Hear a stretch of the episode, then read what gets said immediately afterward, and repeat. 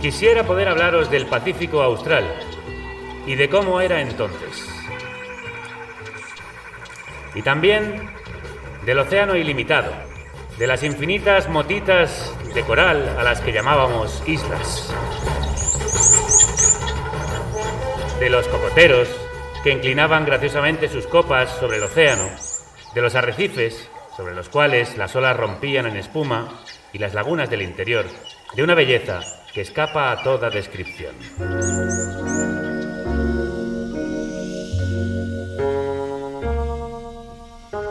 Quisiera poderos hablar de la jungla causante de mil sudores, de la luna, la luna llena elevándose sobre los volcanes y de la interminable espera.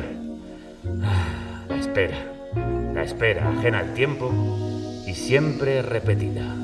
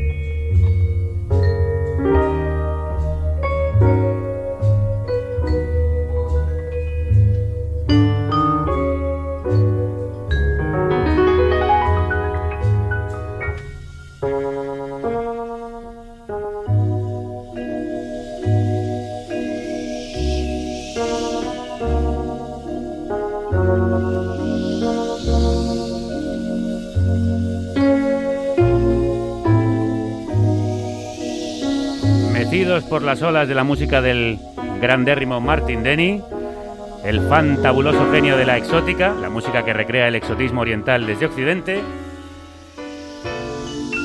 llegamos con nuestra barcaza hasta la isla de los malditos, donde nos espera el líder de la Exotic Ghost y de Cerematic, nuestro colaborador Javier Díaz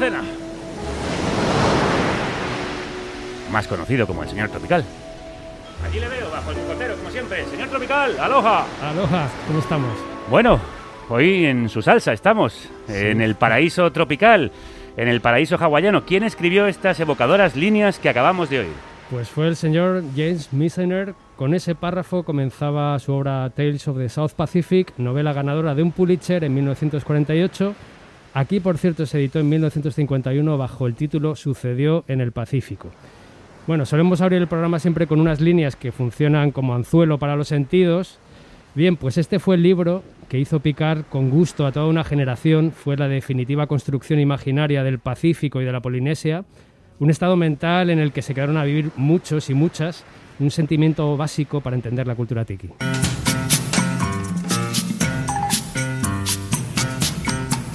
Ah, la cultura tiki, siempre rondando su cabeza, señor Tropical.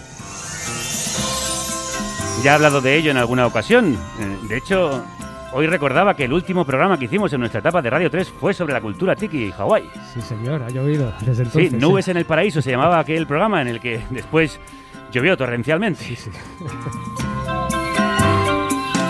Pero en fin, la cultura tiki, de la que se habla mucho, necesita una explicación porque se conoce poco, parece un arte secreto. ¿Qué es?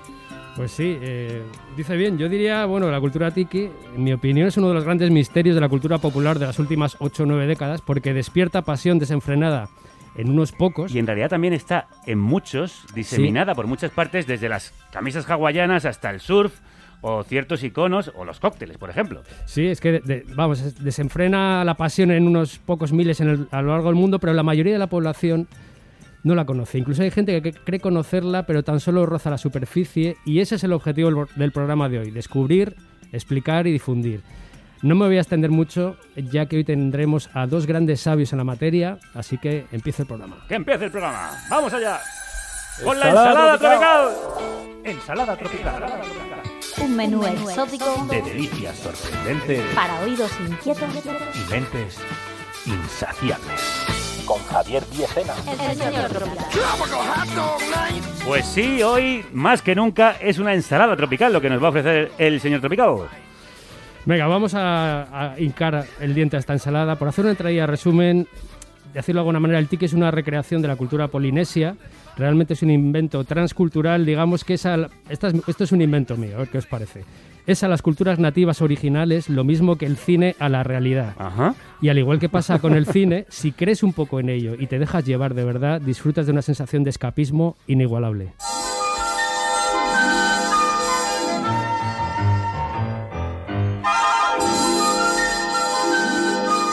Pues escapemos. Bien, eh, la historia comienza en Estados Unidos, durante los años 30, 40 empieza a crecer, pero estalla de verdad en los años 50, a la par que se consolida la música exótica como género. Por cierto, estamos escuchando ahora mismo a Alex Baxter, reconocido como el padre de verdad de la exótica, gracias a su disco Ritual of the Savage del año 51, que se abría con este Visiport. El ajetreado puerto de ese ritual de los salvajes, ese disco, bueno, seminal de todo el movimiento exótico que tiene mucha relación con esta cultura tiki recreada desde Occidente, desde Estados Unidos. Eso es, hay que decir que bueno, la fascinación por lo exótico realmente existía mucho antes, evidentemente. sí, el aparece- orientalismo es algo muy habitual en Sí. las culturas occidentales. Total, siempre esa fascinación es, vamos, no te la puedes quitar de encima, pero aparece un personaje único que después de recorrer y beberse el mundo entero, consigue transmitir y contagiar su particular visión de remotos paraísos, seduciendo a través de todos los sentidos. ¿Y cómo se llama ese tremendo bebedor? Pues se trata de Ernest Raymond Beaumont Gant, más conocido como Don Beach. Sí, mejor con el nombre artístico. Un auténtico trotamundos e inventor de numerosos cócteles e injertos culturales que presenta en sociedad en el año 33-34 cuando abre Don the Beachcomber, su primer restaurante en Hollywood en el que ya servía cocina cantonesa y cócteles de inspiración caribeña. El mítico Don de Beachcomber, que después fue copiado por todo el planeta. Absolutamente. Estaba decorado con antorchas, ratán, iconografía polinesia variada. Y bueno, podemos decir que esta es la génesis de la cultura tiki, de ese escapismo que funcionó tan bien entonces y que ahora vuelve a cobrar fuerza en estos tiempos tan opresivos. Es que tanto lo necesitamos, la verdad. Sí, que se extienda el tiki. Por el Sí, bien de todos. escapémonos, por favor. Huyamos de aquí. Hay que hacer justicia, hay que hablar de otros nombres importantes que siguieron a, a Don Beach, como fue Víctor Bergeron, creador del gran bar y extendido por todo el mundo Traders Week. Ah, ese era otro bareto, ¿no? Muy Sí, bien. y al quien se considera el, el creador del Mai Tai, el cóctel tiki más famoso, aunque Sí. bueno, todavía hay un poco de discusión al respecto, pero vamos, la mayoría se decanta por, por elegir a Víctor Bergeron como el autor del Mai Tai. Ajá. ¿Y quién También, más? también hay que citar a Steve Crane, que fue marido por dos veces de, de Lana Turner, ¿fue verdad? O- vaya, vaya. No tenía mal gusto. No, no, no. y además creador del Luau y de la cadena Tocontiki, que era la cadena de bares que estaba dentro de los hoteles Sheraton. ¿Y Luau? Luau era un bar que, que también tuvo gran éxito en, la época. Bueno, todos son bares. O sea, la cultura tiki realmente se extendió a través de la restauración. Oiga, y hablando de con tiki, recuerdo esa fabulosa epopeya del aventurero Thor Eyerdal, que se llamó precisamente así, con tiki, en la que demostró en 1947 que los incas en tiempos precolombinos pudieron viajar hasta la Polinesia y poblarla, ¿no es así? Eso es. eh, a lo mejor los más jóvenes no os acordáis, pero en la época fue un auténtico bombazo. Tampoco, tanto la expedición en sí, que fue una auténtica conquista personal, porque se fueron estos suecos locos en una balsa construida con, vamos, de una manera totalmente primitiva. Bueno, como pudieron ser las balsas que entonces Exactamente, tenían. eso es lo que quería demostrar. Ellos querían recrear que, que ese con, la- se ciertas producir. corrientes se podía llegar a, a la Polinesia desde Sudamérica. Y se hizo una película, ¿no? Una película que, y un libro. La película ganó el Oscar al mejor documental en el año 51. Hace poco se ha hecho un remake, además, que podéis ver también. En Ah, muy bien. En colorines. Y bueno, pues hay otro hecho que es importante reseñar y es que miles de jóvenes americanos pasaron varios años de su juventud destinados durante la Segunda Guerra Mundial en los mares del Pacífico Sur y no siempre batallando, sino que tuvieron incontables tiempos muertos en parajes paradisíacos en los que solo tenían que esperar. Y bueno, bien lo decía el libro que hemos leído del párrafo de James Misener. Y bueno, pues la cultura tiki les permitió recuperar un cachito de ese Pacífico y ya a, los- a lo largo de los 50, como he dicho antes, llegó el ingrediente que faltaba, una música propia y apareció la exótica como banda sonora de la cultura tiki.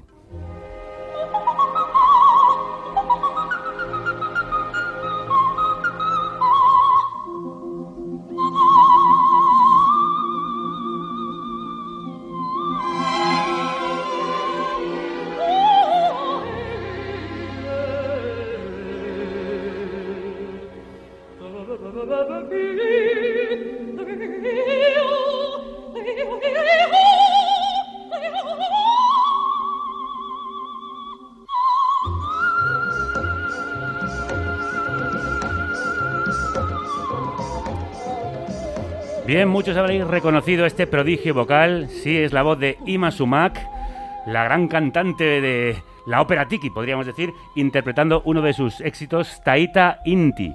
¿Cómo sucedió ese pequeño milagro para el oído? ¿Cómo se gestó la exótica? Sí, pues mira, hablando de Imasuma, que ya fue un poco la diva que inspiró la exótica, y bueno, pues hemos hablado del ex-Buster, el padre de la exótica, del Space Age Pop, que produjo y apadrinó un poco a Ima Sumac y bueno, pues Baxter empezó a mezclar recursos y sabores de diversas partes del mundo, experimentando con modos y timbres y bueno, pues eh, aquí comenzó la, la historia. Pero si Baxter escribió la receta básica de la exótica, su mejor cocinero fue el pianista Martin Denny. Con quien hemos empezado el programa. Eso es, y aquí entra de nuevo en juego la figura de Don Beach, ya que es él quien contrata a Denny para ambientar el Shell Bar del Hawaiian Village de Waikiki Beach, en Honolulu, Honolulu Ajá. la capital de Hawái. Sí. Y Martin Denny forma un combo que ya se ha convertido a partir de entonces en el canon de la exótica, formado por piano, percusión, marimba y o vibráfono, bajo y diversos instrumentos orientales. Y por supuesto los reclamos y sonidos de pájaros, santo y seña de casi toda la grabación exótica que se precie. Suena Martin Denny en el pueblo hawaiano, Hawaiian Village.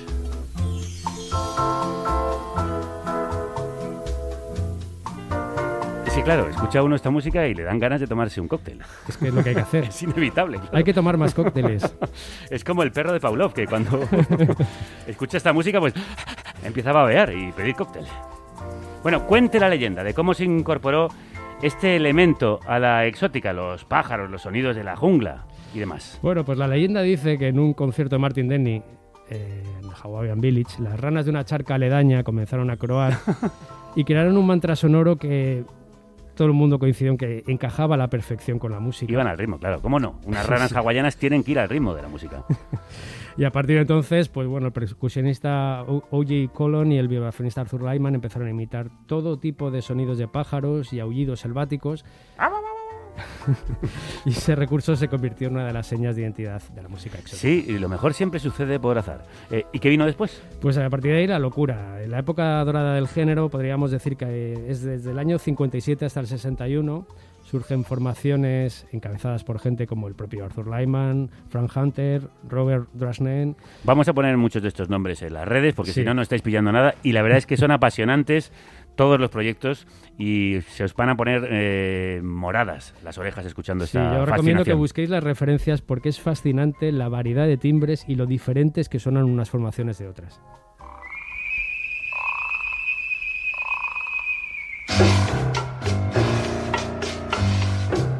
Es esto que oímos? Bueno, este directamente es el tema bandera de la exótica, el Quiet Village, eh, compuesto por Les Buster y que llegó en la versión de Martin Denny de su primer disco llamado Exótica. Llegó al número uno de las listas en el año 59, el año precisamente en el que Hawái se incorporaba como estado yanqui.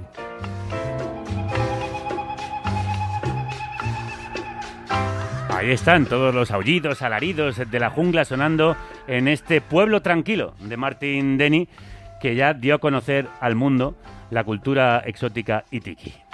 Bueno, pues después de esta espectacular presentación que ha hecho el señor Tropical, conozcamos a nuestro comité de tiki sabios. ¿A quién nos ha traído hoy? Bueno, pues hoy tenemos el placer de contar con dos auténticas autoridades en materia tiki. Yo me atrevería a decir que son los dos máximos expertos en cultura tiki que tenemos por estas tierras. Mm, Presentemos al primero, Miguel Escobedo, que es fundador de dos bares en Madrid genuinamente tikis, Sin como duda. fue el Conaley y como es el Tiki Chateau. Y él es además un virtuoso y erudito absoluto de la coctelería tiki. Pues Miguel, aloha, ¿cómo estás? Aloha, Por favor, acércate al micrófono para que te oigamos eh, alto y claro. Una definición tuya de la cultura tiki. ¿Cómo explicarlo a quien desconozca el fenómeno? Bueno, es un, es, un, es un fenómeno de cultura popular americana, un fenómeno de cultura popular adulta. De hecho, gira todo en torno al, al alcohol, básicamente. Lo hemos dicho antes, las coctelerías. Y bueno, que ya en sí mismo es fascinante el, el ge- la generación de una cultura a través de, del alcohol, con el alcohol, el alcohol y la, y la fiesta como, como base. Y entonces, bueno, a través de eso eh, como hemos visto en la introducción, donde Biscomber fue el creador del, del cóctel tiki, que no es, no es otra cosa que el cóctel caribeño, la- un cóctel caribeño, pero elevado todos sus ingredientes a la enésima potencia. Eh, lo cual, claro, el, el subidón es mucho mayor, tanto, eh, tanto por eh, cantidades de alcohol como sabores, como complejidad. Y bueno, la cultura tiki viene a ser todo lo que crece alrededor, pues tiene la, la misma estructura, desde la, la decoración, la decoración del local, pues eh, se basa lo mismo en acumulación, en acumulación de elementos sobre elementos, eh, saturar los sentidos, sobreestimular los sentidos y crear ese estado receptivo para realmente eh, permitir ese, ese viaje sin, sin levantarse de la silla. Claro, es una experiencia sensorial, la Sensorial. cultura tiki. Es decir, que por, por todas partes, desde los aromas, las esencias, lo que estás bebiendo, lo que te rodea, esas antorchas, esos tótems, que de alguna manera te embauquen. te embauquen nada más, pero a lo bestia, o sea, sin, eh, sin, sin medianías, o sea, con- dar, dar- darle a la persona con todo lo que tienes. ¿no? Hay que salir a cuatro patas de, Sí, sí, sí. de un bar tiki. ¿Y tú cómo, cómo te internaste en esta cultura? Bueno, yo desde mocito siempre he sido pues bueno, aficionado a la cultura popular, pues, eh, bueno, americana, bueno, no solo americana, eh, la- latina, oriental y tal. Y bueno, el toparse por un aficionado a la cultura popular, eh, toparse con el tiki es como descubrir una civilización perdida en una jungla, porque bueno, una de las características de la cultura tiki es que tuvo casi medio siglo de, auge y desapareció en unos años, desapareció completamente sin dejar rastro, como, como pues una cultura eh, en una selva mexicana o en, el, en un desierto, entonces desapareció. Entonces uno, pues bueno, eh, un poco casualmente encuentras un artefacto relacionado con esta cultura, te planteas lo que, lo que es y bueno, empiezas a, a- a descubrir eh, ritos, a descubrir tradiciones, a descubrir eh, códigos y bueno, pues eh, lo raro es que no todo el mundo eh, se ve atrapado de esta Tú no lo puedes comprender, ¿no? Cómo no estamos comprender. todos participando de esta misma fascinación. ¿Y por qué crees que ha tenido tanto éxito en todo el mundo? Bueno, porque eh, eh, apela a cosas muy muy básicas, eh, todo el concepto el concepto de del paraíso que todos hemos buscado desde que Adán y Eva fueron expulsados, es un poco la, la, la vuelta al paraíso. Y bueno, tradicionalmente en nuestra cultura ese paraíso siempre ha sido las islas de los de los mares del sur, donde eh, extendiendo una mano para tenías solucionado el problema de la comida, el sexo era abundante y, Y las mujeres bellísimas. las mujeres bellísimas, los hombres no menos también. También.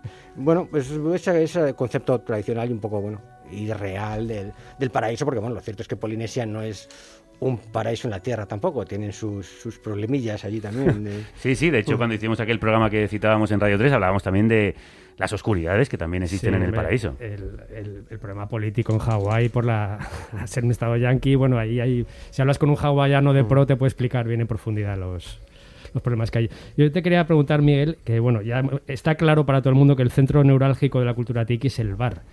Tú ya has impulsado dos, como hemos dicho, primero con Alei hace una década y desde hace más de cinco años el Tiki Chateau. Que ya se ha convertido en un centro de Total. peregrinación. Yo recomiendo a todo el mundo que esté escuchando eso que vaya al Tiki Chateau, calle San Vicente Ferrer 32, en el En corazón Madrid. de Malasaña, Sí, Madrid. Madrid. Porque Eh, habrá, habrá, perdona, Miguel, ¿hay otros en la geografía de española? Eh, en- bueno, quedan eh, bares, lo que fueron bares clásicos, porque bueno, en España también es una cosa curiosa, España existió ese fenómeno también de una forma paralela a Estados Unidos. Ah, vaya.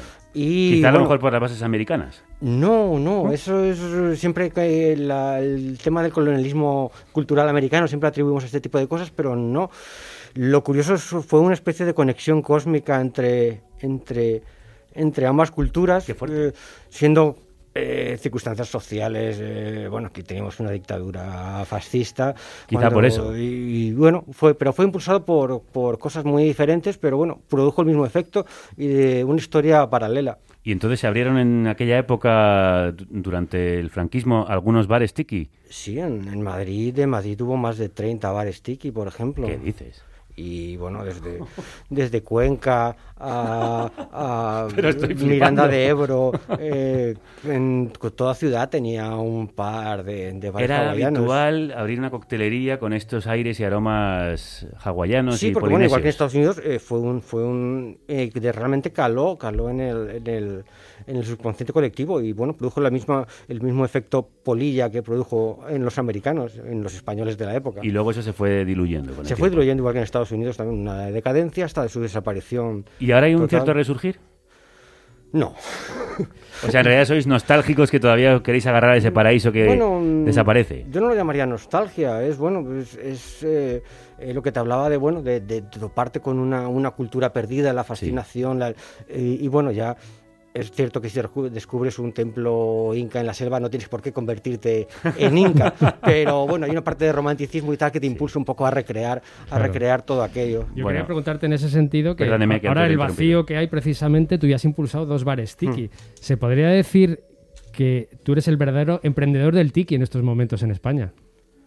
Sí, bueno, porque no. Eh, Yo en, mi- en mis planteamientos eso iba a hacer, ser una cabeza de playa, del resurgimiento, pero como las historias eh, son paralelas en, en la americana a la española, yo pensaba que bueno, en Estados Unidos hubo su revival y bueno, esto iba a ser como la cabeza de playa de revival, pero no, sigue siendo Todavía una- puede pasar, ¿eh? Sigue siendo una Estamos en isla, ello, hasta una isla desierta todavía. Bueno, bueno, pero esa isla puede ir ampliándose y pueden ir surgiendo los cocoteros. y de hecho yo recomiendo ir a Tiki Chateau porque es una experiencia además de solaz y disfrute. Vamos a conectar con otro invitado. Preséntelo, señor Tropical. Sí, vamos eh, con nuestro otro invitado, que es Iván Castro, quien además de gran experto en tiki, es una eminencia a nivel mundial en el arte del lettering. ¿Perdón? Sí, eh, bueno, es el, el arte de diseñar, dibujar las letras, rotularlo, es todo un arte Esas típicas letras también que asociamos con la cultura tiki. Eso es. Pues eh, Iván está solicitadísimo en el asunto, es autor de numerosos libros en la materia. Y nos está escuchando. Iván, crudos días. Aloha. Aloha, ¿Qué es verdad. Aloha, ¿cómo estás tú? Pues muy bien, muy bien, la verdad. Bueno, le hemos preguntado a Miguel por su definición de la cultura tiki. ¿Cuál es la tuya? Sí, la- yo creo que la, la cultura tiki es eh, una corriente estética, porque al final no deja de ser una experiencia estética que nace en un local de hostelería, nace en un bar. Y ese bar poco a poco como que va creciendo y el auge que hay de, de ese tipo de locales hace que que se convierta, que se amplíe a otros campos, como son el arte, la música, que la gente eh, tome los elementos de esos bares y se los lleve a sus casas para poder eh, vivir esa experiencia eh, en su, en su entorno habitual. Ah, llevarte el templo a casa. Entonces, sí, es, eh, sí, llevarse el, el templo a casa, exacto. Es como quien se monta una capillita, como un torero Sí. que se monta una capillita, pues eso, eso ocurrió en, en Estados Unidos en, en el auge de la, de la cultura tiki. Entonces, sí, eh, es, es una corriente estética que, que toma sus pretextos en la, en, en- la cultura pop y también en la, en la cultura polinesia entendida de una manera muy sui generis. Iván, eh, ¿cuál fue tu pista de entrada al tiki y por qué decidiste seguirla hasta llegar don- donde has llegado? Bueno, eh, como, como bien has dicho antes, yo, yo vengo del mundo del diseño gráfico, entonces, claro, yo, al igual que Miguel, también soy un apasionado de la, de la cultura pop, eh, sobre todo desde su punto de vista más, más gráfico, ¿no? Entonces, pues sí, cuando, cuando de pronto encuentras una, una corriente estética que tiene que ver con, un momento y un lugar muy concreto, que es Estados Unidos a mitad del siglo XX, y que es tan rica y tan loca y tan exagerada, claro, yo me quedo, me quedo hipnotizado con, con aquello, ¿no? En concreto, cuando cae en mis manos un, un libro que es eh, The Book of Tiki, eh, claro, em- empiezo a ver un montón de material gráfico que me resulta cautivador. Y al mismo tiempo, como en España también tenemos una tradición de, de tiki, aunque aquí no se llaman bares tiki, pero bueno, eso es otra historia. Como en España también tenemos mucha tradición de bares tiki, de alguna manera lo, lo llevamos en el, en el ADN, ¿no? Lo del bar hawaiano aquí es como que, que siempre ha estado ahí y entonces como que vinculo los bares hawaianos de aquí con, con lo que estoy viendo en The Book of Tiki, empiezo a entender el origen del asunto, empiezo a rascar un poco y, y a mí me pasa que, que tiendo a ser un poco obsesivo con las cosas, ¿no?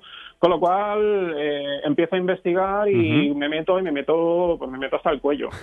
y sí, sí, y entonces pues es esto que acabas eh, coleccionando cosas, eh, viajando para ir a visitar los los templos tiki que quedan en pie, en fin, sí, pero mi, mi, puerta es a través de la, de la gráfica. Hablando de esos viajes, tus tiki trips, que sé que has hecho unos cuantos a lo largo del mundo, ¿cuál, cuál ha sido el más alucinante y por qué? Pues es, es complicado porque son como momentos puntuales los que te, los que te pegan una, una bofetada, ¿no? Eh, por ejemplo, hay, hay un bar en Los Ángeles que es como uno de los grandes centros de peregrinación, que es el, el Tiki Tea ese bar tiene la, particularidad de, eh, de, que fue abierto en, a principios de los 60 por, eh, por Ray Buchen, que fue un señor que había trabajado en el primer bar tiki que se abrió, que es Don de Beachcomber, ¿no? Eh, Ray Buchen abrió ese bar y, ese bar sigue abierto, lo, lo, mantiene la misma familia, está en, en ah, Los Ángeles, en Sunset Boulevard, a la altura de Silver Lake.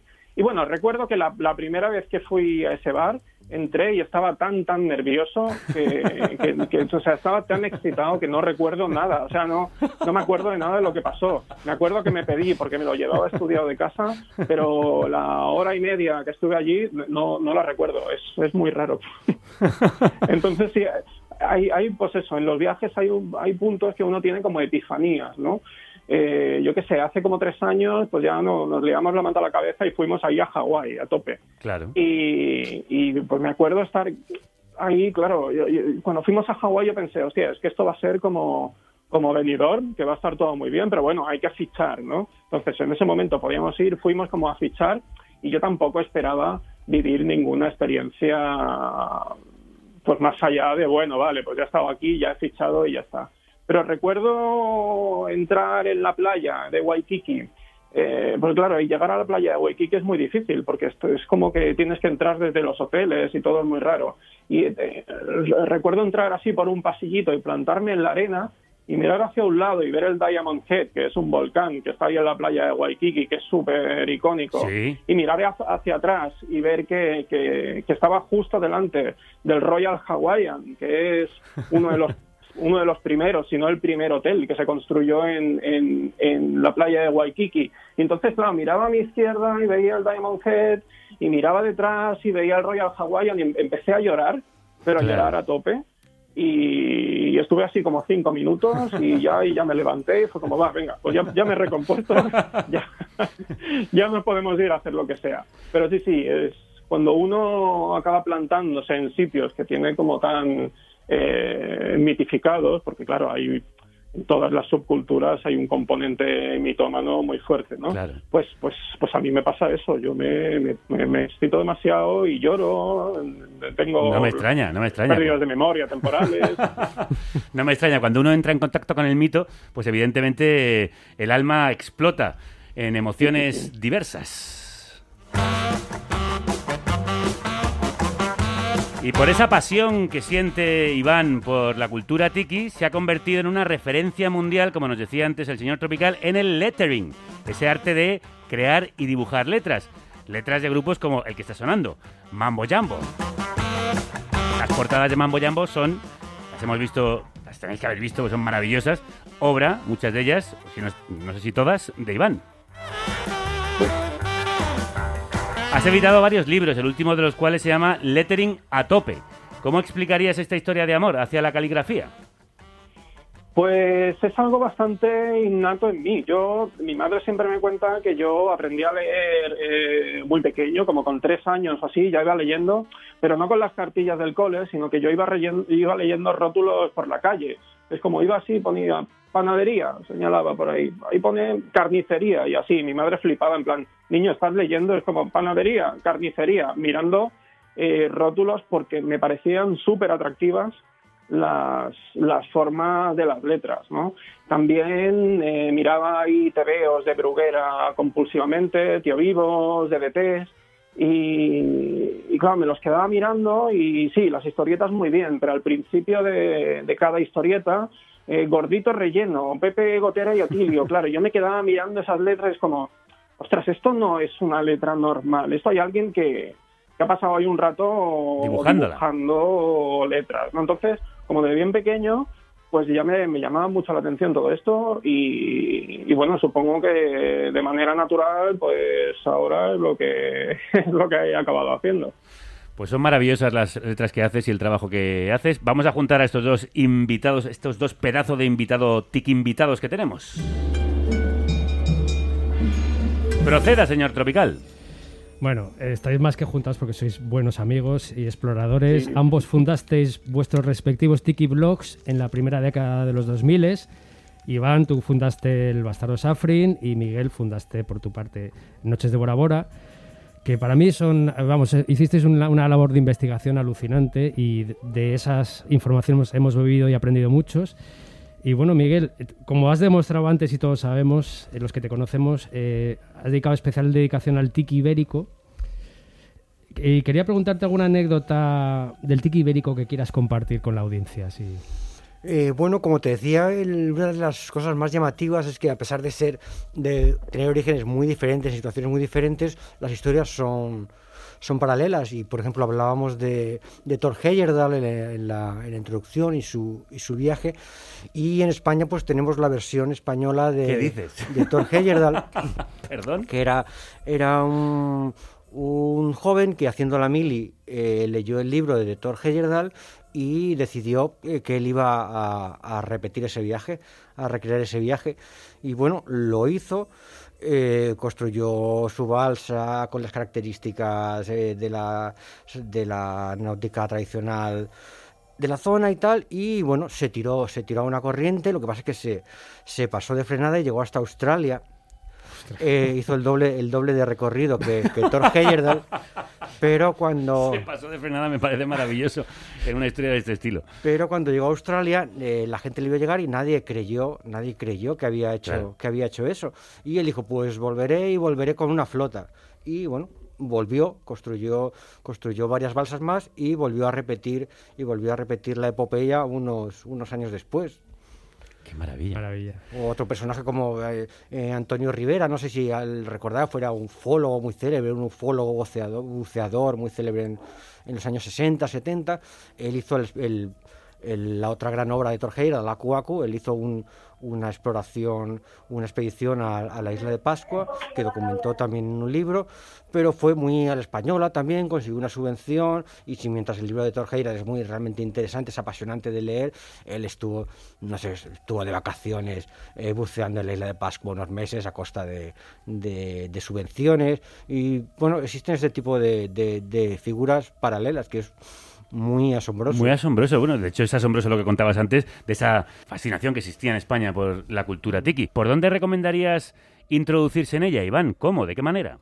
Ah, pues yo recomendaría investigar un poco los bares tiki que puedan quedar cerca de ellos. Es decir, eh, como hemos dicho, hay, hay, varios, hay varias ruinas tiki en la península ibérica y seguro que cerca de tu casa hay, hay algunas. Eh, más allá de eso, hay una serie de publicaciones eh, que se pueden encontrar eh, on y offline. Eh, el libro por excelencia es The Book of Tiki. No es demasiado fácil de, fácil de encontrar, pero existe. Entonces, es como que hay que investigar un poquito y hacerte con un ejemplar del Book of Tiki. O, si no, del mismo autor, Sven Kirsten, el libro Tiki Pop.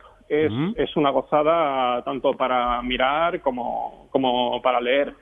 Se publicó durante unos años una revista llamada Tiki Magazine, eh, de la cual pues también se pueden encontrar números atrasados por ahí. Y bueno, hay una serie de recursos online, como, bueno, Tiki Central desapareció, pero lo- como ya habéis mencionado, eh, el blog de Miguel, Noches de Bora Bora, y el mío, Bastardo Safrin, a pesar de que hace tiempo que los dejamos a la deriva, eh, también se pueden consultar Claro. porque están, están enteritos en, en Están Internet. llenos de información. Una gozada ha sido hablar con vosotros dos, Miguel Escobedo, Iván Castro. Qué gusto haberos tenido aquí en Carne Cruda, iluminándonos en el camino del tiki. Un abrazo muy fuerte a los dos. Aloha. ¡Aloha! Aloha. Muchas gracias. Qué gustazo ha sido tener a estos dos grandes personajes explicándonos una cultura que es muy amplia. Hay cosas que no hemos comentado. Dígalas usted para terminar. Sí, es que hay que investigar, es amplísima. Hay otras vertientes, como por ejemplo, ya hemos hablado de coctelería, el mundo de los tiki max también, que son Las las tazas, vasos tiki, eh, sobre todo los- el mundo más vintage antiguo hay auténticas maravillas. Sí, porque son los tótems eh, típicos de la cultura polinesia en taza. Eso es, ahí donde se sirven muchos cócteles en los bares tikis. Usted me trajo unas pequeñas. Sí, eh, fue un regalo que le sí, hice. un regalo cuando Sí. fue usted a Hawái. Sí, muchísimas señor. gracias. Ahí lo tengo en casa. Qué bien. ¿Qué más? ¿Qué más? Luego está el mundo de lo, por supuesto, la exótica, que ya hemos hablado mucho. El mundo de los tiki carvers, que son los escultores de tiki en madera. Ah, La parte de la ilustración y el arte es también muy interesante, hay toda una escena, el más conocido es Sack. A mí me gusta especialmente Mukisato. Y bueno, más allá de las aloha shirts, de las camisas hawaianas, el mundo textil de los diseñadores tiki tiene auténticas sorpresas, unos em- estampados alucinantes que recomiendo investigar toda la escena tiki en general. Bueno, creo que la gente tiene ganas, después de escuchar este programa, de investigar en el mundo tiki, que también tiene una parte musical. Hay novedades eh, relacionadas con, con esta cultura. ¿Qué estamos escuchando? Sí, señor. Estamos escuchando al, al gran Albert Ginés y sus Oceánicos, que es Ah. un grupo de Madrid, habitual además del Tiki Chateau, que practica un maravilloso surf empapado de exotismo e inspiración del Pacífico. El disco se llama La Isla del Fin del Mundo y contiene gemas como este Nautilus que estamos escuchando. Hasta la isla del fin del mundo nos hemos ido con la música y la cultura tiki, pero esto no acaba aquí. No es la única novedad musical que hoy os queremos ofrecer. Albert Ginés no es el único fascinado por la exótica.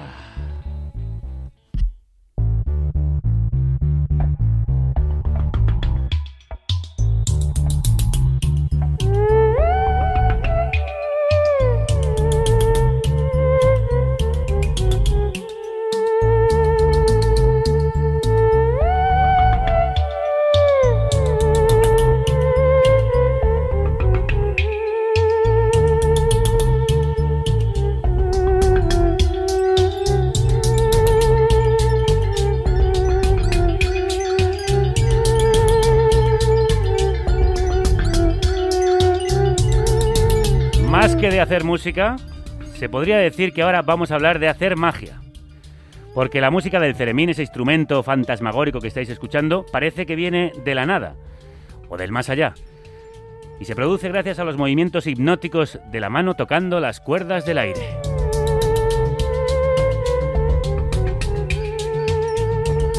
Y para hablar de todo ello, de ese instrumento y de cómo mezclarlo con la exótica que lleváis escuchando en todo el programa, hemos invitado al más expertoso de los expertosos de este país.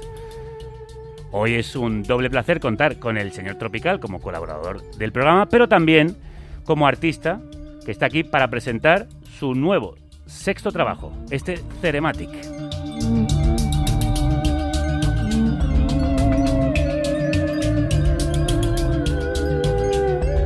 al que pertenece este Exotic Mechanic, donde junta sus dos grandes pasiones, la cultura tiki y el ceremín, ese instrumento que toca, o bueno, que toca sin tocar.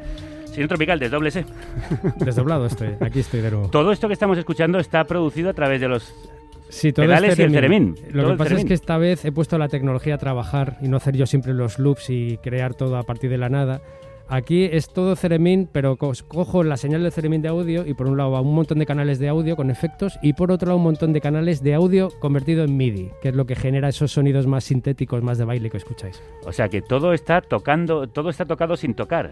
Eso es, por eso le llamo Cerematic al nuevo proyecto, porque es todo el Ceremín automatizado. Yo toco una nota y de ahí hay un, todo un entramado interno de software que en el que están eh, sonando pistas y demás. Hay mucho trabajo previo de investigación, pero lo que suena al final es el Ceremín, nada más que el Ceremín. Creo que ya lo ha contado alguna otra vez, pero recordémoslo. ¿Cuál es la relación que puede haber entre el ceremín y las músicas exóticas?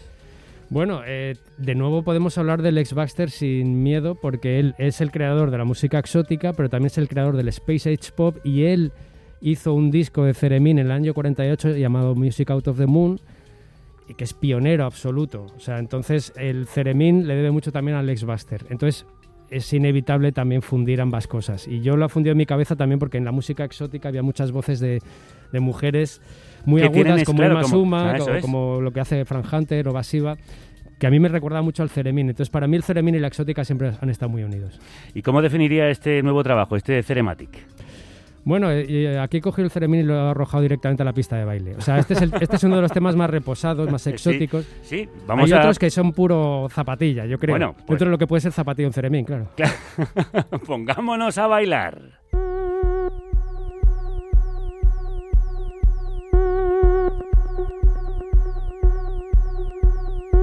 Con este tecno para androides. Imaginad a un ejército de robots bailando sobre la pista este Madrillian Android.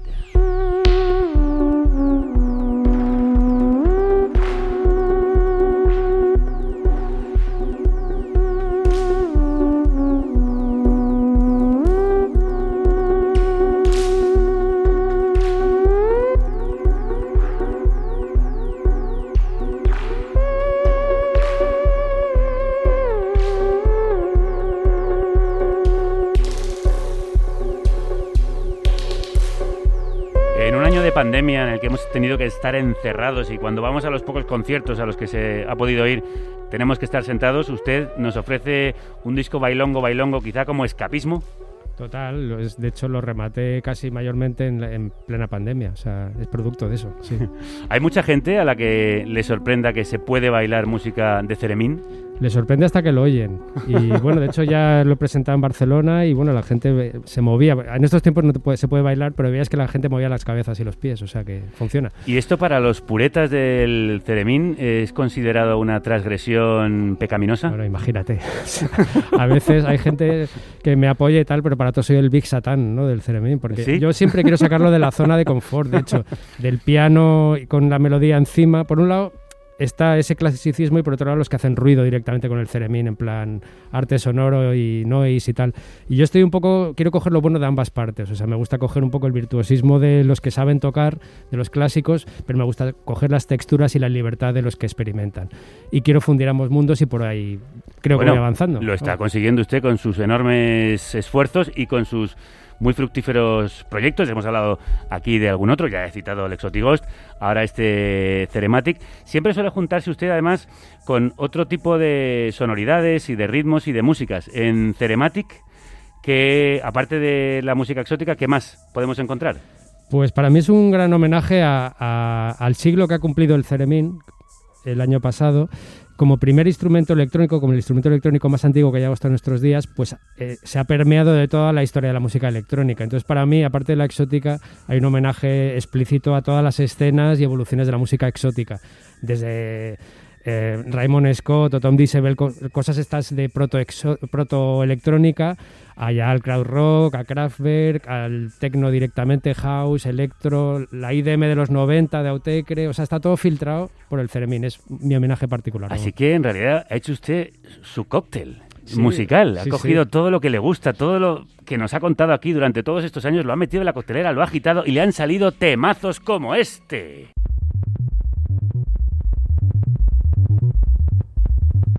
Esto se llama Motor City Cairo.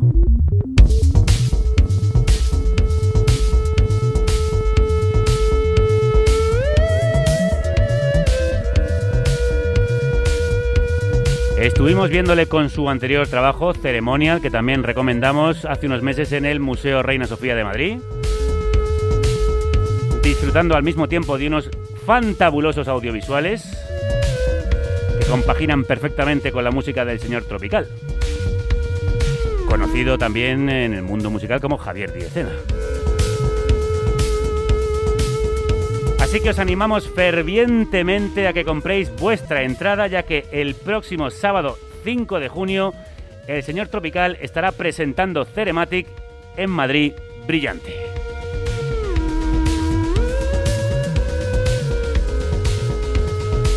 Mr. Trop, ¿la gente sigue alucinando cuando le ve tocar? Sí, tengo que responder a un montón de preguntas que hay después de los conciertos. Por ejemplo. mucha gente, pues que la gente no comprende cómo del aire puede surgir música. Algunos creen que hay una cuerda invisible, otros creen que lo llevo todo grabado porque me- ven que va sonando cosas y le tengo que explicar. No, no, no, es todo en tiempo real. O sea. Explíquenos cómo es que se puede hacer música tocando el aire. Bueno, pues eh, digamos que hay campos electromagnéticos creados en torno a las dos antenas del Ceremín. Sí, la- el Ceremín tiene una antena horizontal paralela al suelo y una antena vertical Eso es. perpendicular. Y dentro del cacharro hay dos osciladores que generan un tono, por eso es el primer instrumento electrónico. Entonces, eh, moviendo la mano, como el cuerpo humano es transmisor de electricidad, altera el- la altura de ese tono. Según te acercas a la antena más agudo y si te alejas más grave. Con muchísima práctica, pues puedes llegar a hacer melodías. Mucha práctica lleva, doy fe, el señor Tropical con el Ceremín y por eso se ha convertido en uno de los grandes transgresores de este instrumento en nuestro país. Muchísimo éxito el próximo 5 de junio en Madrid Brillante. Muchas gracias, ahí nos vemos.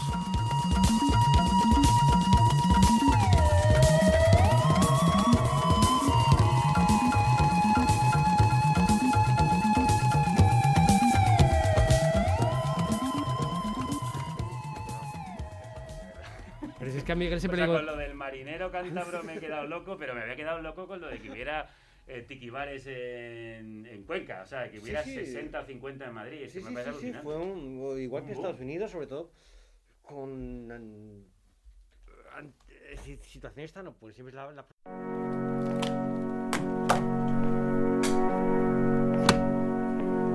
Adiós, Eva. Hasta el lunes, buen fin de... Igualmente, Derrotero. pásalo bien. Camino dirección, medio tomado para llegar al fin propuesto. Conjunto de datos que indican el camino para llegar a un lugar. Bueno, ¿qué? ¿Nos vamos? Dirección que se da por escrito para un viaje, de mar. Paséis buen fin de. Libro que contiene un derrotero. Hasta luego. Línea marcada en el mapa de mareas para guiar a los pilotos. Derrota. O rumbo. De derroteros. Ro- derro- derrotero. Derroteros. Dos. Pensar paseando con Santiago Albarrico.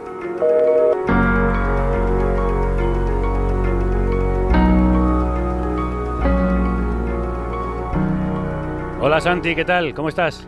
¿Qué tal? Buenos días, Javier. ¿Cómo estás? ¿Cómo va todo? Pues bien, tenía ya ganas de volver a escucharte, que hacía tiempo que no paseábamos juntos. ¿Por Yo dónde- también echaba mucho de menos estos paseos. Tenían quilosados ya los miembros de no pasear contigo. ¿Y por dónde nos vas a llevar? Pues mira, pues os iba a llevar indolentemente hacia un tema que de alguna manera eh, está de actualidad, que es que es el tema de la pereza, porque en fin, por un lado pensaba en, la propuesta de Más País e Íñigo Errejón para reducir eh, a 32 horas la jornada eh, laboral. Y por otro lado pensaba en esa eh, en ese eufemismo que ha utilizado el ministro Escribá para para aplazar aún más la fecha de jubilación, hablando de jubilación activa y eh, de la necesidad de que los españoles cambien de mentalidad, cambien su, su cultura. Y por debajo está una vez más tanto en, en la reacción de la derecha frente a la propuesta de Más País como en esta fórmula eufemística con la que se pretende justificar una prolongación aún mayor de la, de la, de la, de la, ju- del- de la edad de jubilación, pues está siempre por debajo esta especie de, de reproche o de sospecha Sí. de que los españoles son perezosos y que en definitiva pues pues es la pereza la que lleva a hacer propuestas perfectamente compatibles con el contexto económico y tecnológico o bien a prolongar eh, aún más eh, la edad de jubilación para que las personas dejen de trabajar cuando ya no pueden hacer ninguna otra cosa porque en fin como hemos hablado otras veces el capitalismo que ha prometido la, la inmortalidad básicamente lo que nos ha concedido son vejeces muy largas o Alzheimer's muy largos no Sí. entonces pensaba en la, en la, en la pereza, ¿no? Yo no sé si tú eres perezoso, Javier, creo que no, me da la impresión No mucho. de que no eres nada perezoso. No, Ah. aunque de vez en cuando necesito esos remansos de paz y de pereza que además me parecen especialmente fértiles, porque en el Sí. trasiego imparable muchas veces la cabeza no tiene tiempo a pensar y solo la pereza nos permite crear. Pues ahí está, porque de eso me gustaría hablar, en efecto. Por un lado estaba pensando en un personaje que a mí me gustó mucho de la literatura rusa, de una novela que no sé si has leído, de Iván Gon- Goncharov, de 1859, que se llama Oblomov. Es un personaje clásico, es casi Ah, como sí. un Quijote eh, ruso. Oblomov es un personaje que encarna en un poco en el imaginario, eh, en el imaginario ruso la, la idea misma de, de pereza, ¿no? Ajá. Su, su protagonista es un noble que vive por tanto de las rentas y que se va la, se pasa la vida tendido en un, en un sofá. Por un lado es muy interesante eh, que este hombre sea una bellísima persona. Tú enseguida eh, concibes una enorme simpatía por el, por el personaje porque está lleno de buenas intenciones y allí tendido en el sofá pues él escogita grandes proyectos de, de reforma de Rusia que se quedan todos en el sofá. ¿no? Yo me acordaba de esta frase que citó alguna vez de Que decía eh, grandes sueños de acción lo inmovilizaban en el sillón. Pues, pues esto pasaba con, con Oblomov, pero es verdad que, hay que, que, es muy importante recordar que Oblomov se podía permitir tener grandes eh, sueños de, de, de acción inmovilizado en su sillón porque vivía de las rentas, porque era un noble. Y de hecho esta, esta novela se interpretó enseguida, desde que salió en 1859, como una crítica a esta, a esta clase, a esta clase ociosa. Es verdad que que esta clase ociosa pues a veces concebía proyectos eh, interesantes o a veces se volvía eh, descabellada como, como le pasó a, a, Don Quijote y acababa saliendo por los caminos para revelar hasta qué punto era mucho más descabellado el mundo en el que se vivía. Pero creo que es importante de entrada recordar que todos aquellos que desde la derecha eh, acusan de perezosos o de vagos a españoles que querrían eh, reducir su jornada laboral son personas que se pueden permitir trabajar poco, pero no se pueden permitir que los demás trabajen trabajen menos. Y todo esto yo creo que tiene que ver básicamente con el concepto que tenemos de, trabajo, claro. que va asociado al concepto de, de productividad. Sí. Entonces, cualquier actividad que digamos no aumente el producto interior bruto o que no se pueda traducir en términos de productividad capitalista es inmediatamente considerado inactividad o considerado no trabajo, ¿no? Y todo esto tiene que ver con la con una tradición claramente capitalista, con lo que cuenta eh, Karl Marx en en, en, eh, en, el capítulo sobre la acumulación originaria con el hecho de que de pronto a un montón de gente que estaba trabajando en otras cosas, algunas penosas, otras menos penosas, es obligada a eh, converger en las grandes fábricas de las urbes y a partir de ese momento se considera que trabajo es eh, rendir beneficio a las grandes empresas capitalistas. Y siempre me acuerdo de esta anécdota de Alexander von Humboldt en sus viajes por Sudamérica. Estamos hablando del, del, del, hermano naturalista. Sabes que eran dos los hermanos Humboldt, uno lingüista y el, otro, el naturalista, otro gran naturalista. El gran, este. Pues este viajó muchísimo por, por Latinoamérica, por, por eh, Centroamérica y demás. Y en una ocasión, eh, en uno de sus diarios, llamaba la atención sobre lo que habían hecho los ingleses, que estaban indignados porque los indígenas, de no recuerdo qué, qué, territorio de Centroamérica, pues eh, después de trabajar muy poquito tiempo, después se tumbaban en las hamacas alimentándose de plátanos que cogían alargando sencillamente la mano desde, desde su hamaca. Y eso tenía un efecto fatal para los ingleses, y es que los indígenas se negaban a enrolarse en los barcos occidentales. Así que, ¿qué hicieron? Javier, ya te puedes imaginar cuál es la solución de los ingleses. Lo que hicieron fue quemarles las plataneras. A eso hoy se llama política de flexibilidad eh, laboral. ¿no? Si trasladamos esa, esa, ese incendio de las plataneras para obligar a la gente a hacer cosas que no quiere, pues digamos que hoy es lo que llamamos pues flexibilidad laboral y precariedad y, y demás. Decías antes que... No, termina, termina. Sí, no, es que si sigo, pues, pues no te dejo hablar nunca nada. Pero bueno, yo decir que no, porque estaba pensando en esta, en esta identificación entre productividad y trabajo, que es nefasta, pues como de pronto, ¿no? En 1880, eh, el yerno de Karl Marx, casado con, con, con, Laura, una de las hijas de Karl Marx, eh, Paul Lafargue, de origen cubano, escribe un, un, folleto, un panfleto que luego es recuperado ya bien entrado a finales del siglo del siglo XX que se llama El derecho a la pereza, que no le gustó nada a su suegro y que no gustó nada a la tradición eh, marxista que va a desembocar luego, digamos, en el estajanovismo eh, soviético, porque ahí él defendía precisamente eh, contra el productivismo, contra el concepto mismo de productivismo, defendía una jornada laboral de tres, de tres horas diarias, fíjate. Muy de acuerdo. horas diarias. Y, bueno, pues no porque él fuera un perezoso, sino porque quería tiempo para trabajar realmente. Y eso no gustó nada a la tradición, a la tradición marxista, porque sabes que era muy progresista en sentido decimonónico y estaba convencida de que el desarrollo de las fuerzas productivas iba a llevar automáticamente a la liberación. Eh, y por lo tanto el trabajo era fundamental. Y esto en el marco soviético se traduce en que había que trabajar mucho, mucho, mucho más que en el capitalismo, porque se suponía que la ventaja del, del comunismo, del socialismo entonces, sobre el capitalismo era que podía, era capaz de producir, producir aún más. ¿no? Y eso, pues ya hemos eh, descubierto hasta qué punto es un error antropológico y es un error eh, ecológico. ¿no? Las fuerzas productivas son fuerzas destructivas y trabajar más en estas condiciones pues supone un mayor desgaste de la, de la naturaleza. ¿Y qué decía la FARC de la pereza? Bueno, pues hacía, era un poco provocativo, pues decía en efecto que había que reservarse 21 horas al día para la pereza, para hacer lo que uno, lo que uno quisiera. Entonces lo que hay que preguntarse es qué hace uno cuando puede hacer lo que uno quiere. Y es que esa es la sospecha siempre antropológicamente negativa digamos, de, los, de los neoliberales que siempre sospechan que, que, se parecen tanto a los curas, porque hablábamos en otra ocasión del aburrimiento. O sea, fíjate tú que cuando a un neoliberal le planteas qué es lo que puede hacer un ser humano normal si tiene tiempo para hacer lo que él quiere, enseguida interpreta que va a hacer algo, algo malo, algo delictivo, algo improductivo, algo insatisfactorio, algo peligroso o algo pecaminoso, ¿no? Y en general yo creo que, mm, y ahí es donde empieza mi defensa del trabajo, creo que es muy importante la idea de trabajo separada de la idea de la, de la productividad. O sea, la, lo contrario de la productividad no es, no es la pereza, la pereza es el ocio. Mm. Y el ocio se puede interpretar de varias maneras. Ya lo hemos hablado otras veces también cuando hablábamos del aburrimiento. El ocio puede ser consumo, puede ser ocio proletarizado, ocio industrial, ocio estereotipado, un ocio no decidido por uno. ¿eh?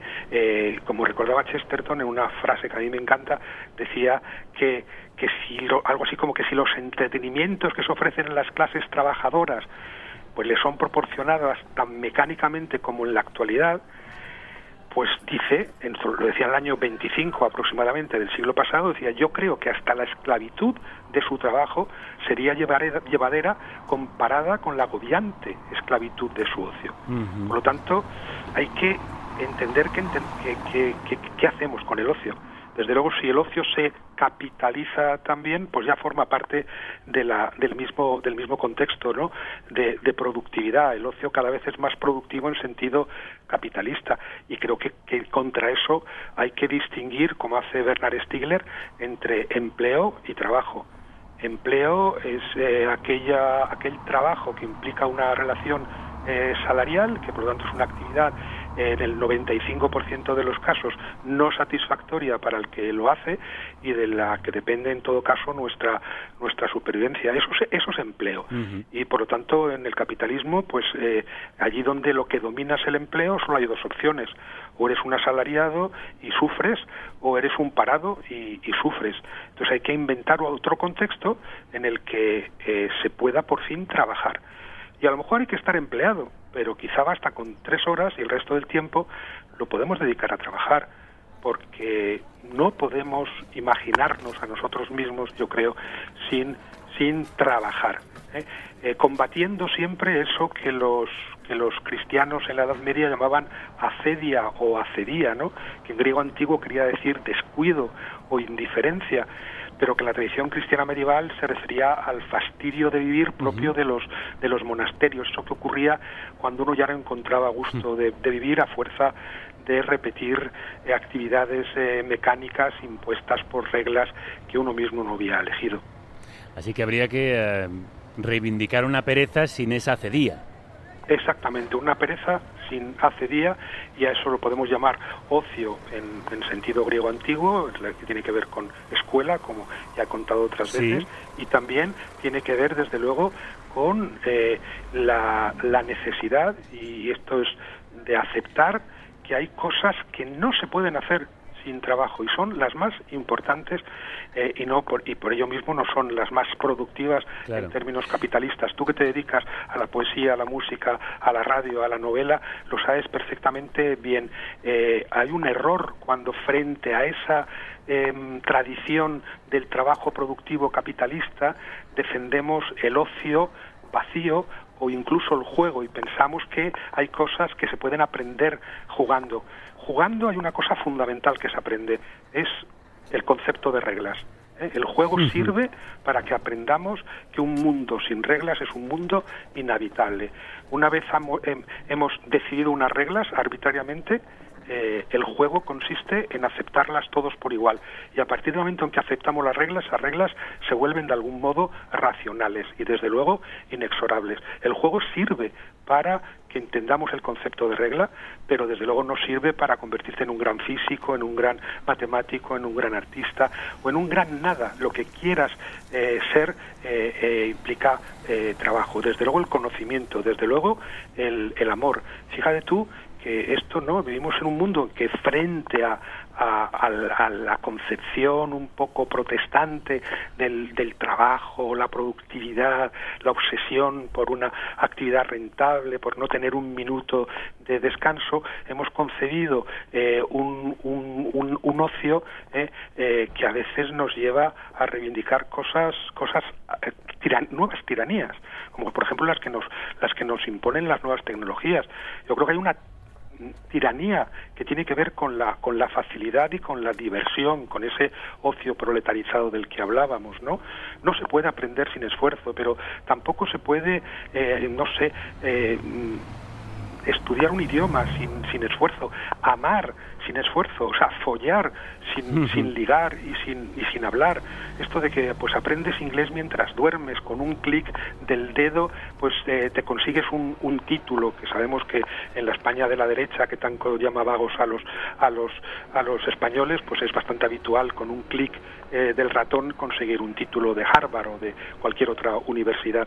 Entonces, bueno, creo que hay que huir de la, de la facilidad, de la facilidad industrial, de la facilidad que han decidido, que han decidido otros. Desde luego, el arte, eh, el amor, eh, la escritura, eh, pero bueno, incluso diría yo que mm, cualquier em, tipo que se dedique a coleccionar algo en serio, a hacer maquetas de lo que sea en serio, pues es está está trabajando y es el trabajo que hay que, que hay que reivindicar. Yo la pereza siempre la he relacionado mucho con el placer.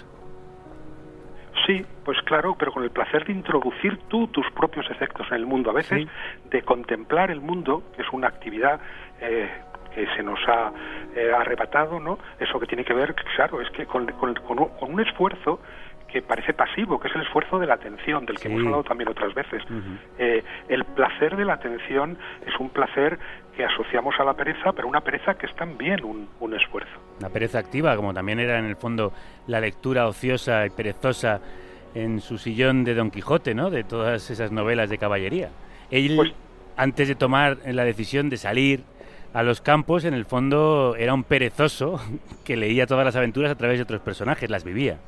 Exactamente, era un perezoso, era un Oblomov de la Mancha que da, da, el paso al acto y a un acto muy interesante porque si se hubiera convertido en, en, en hubiera querido ser duque o hubiera querido ser un imperialista que viaja al, al a, a, América para, para conquistar tierras pues pues lo despreciaríamos pero no su paso al acto consigue en, en actuar en el mundo de tal manera que ese mundo revela todo lo que está mal en él todo lo que no funciona no desde las jerarquías sociales hasta la intervención de la de la de la iglesia y, luego no olvidar también, hablando de esta reivindicación del trabajo, que hay en todo caso un, un trabajo muy raro, porque no es ni empleo ni trabajo del que no podemos de ninguna manera desvincularnos, que es el de los cuidados.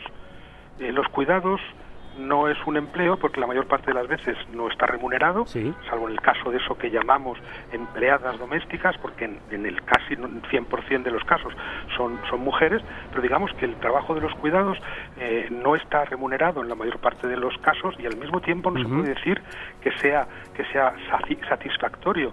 Nos lo hemos impuesto voluntariamente, pero nos lo, hemos impuesto porque entendemos que no hay alternativa. Y, ahí no se puede ser perezoso, no podemos ser perezosos frente al niño que, que reclama llorando que le cambiemos los pañales, frente al enfermo que padece, frente al anciano, o incluso respecto a mismo.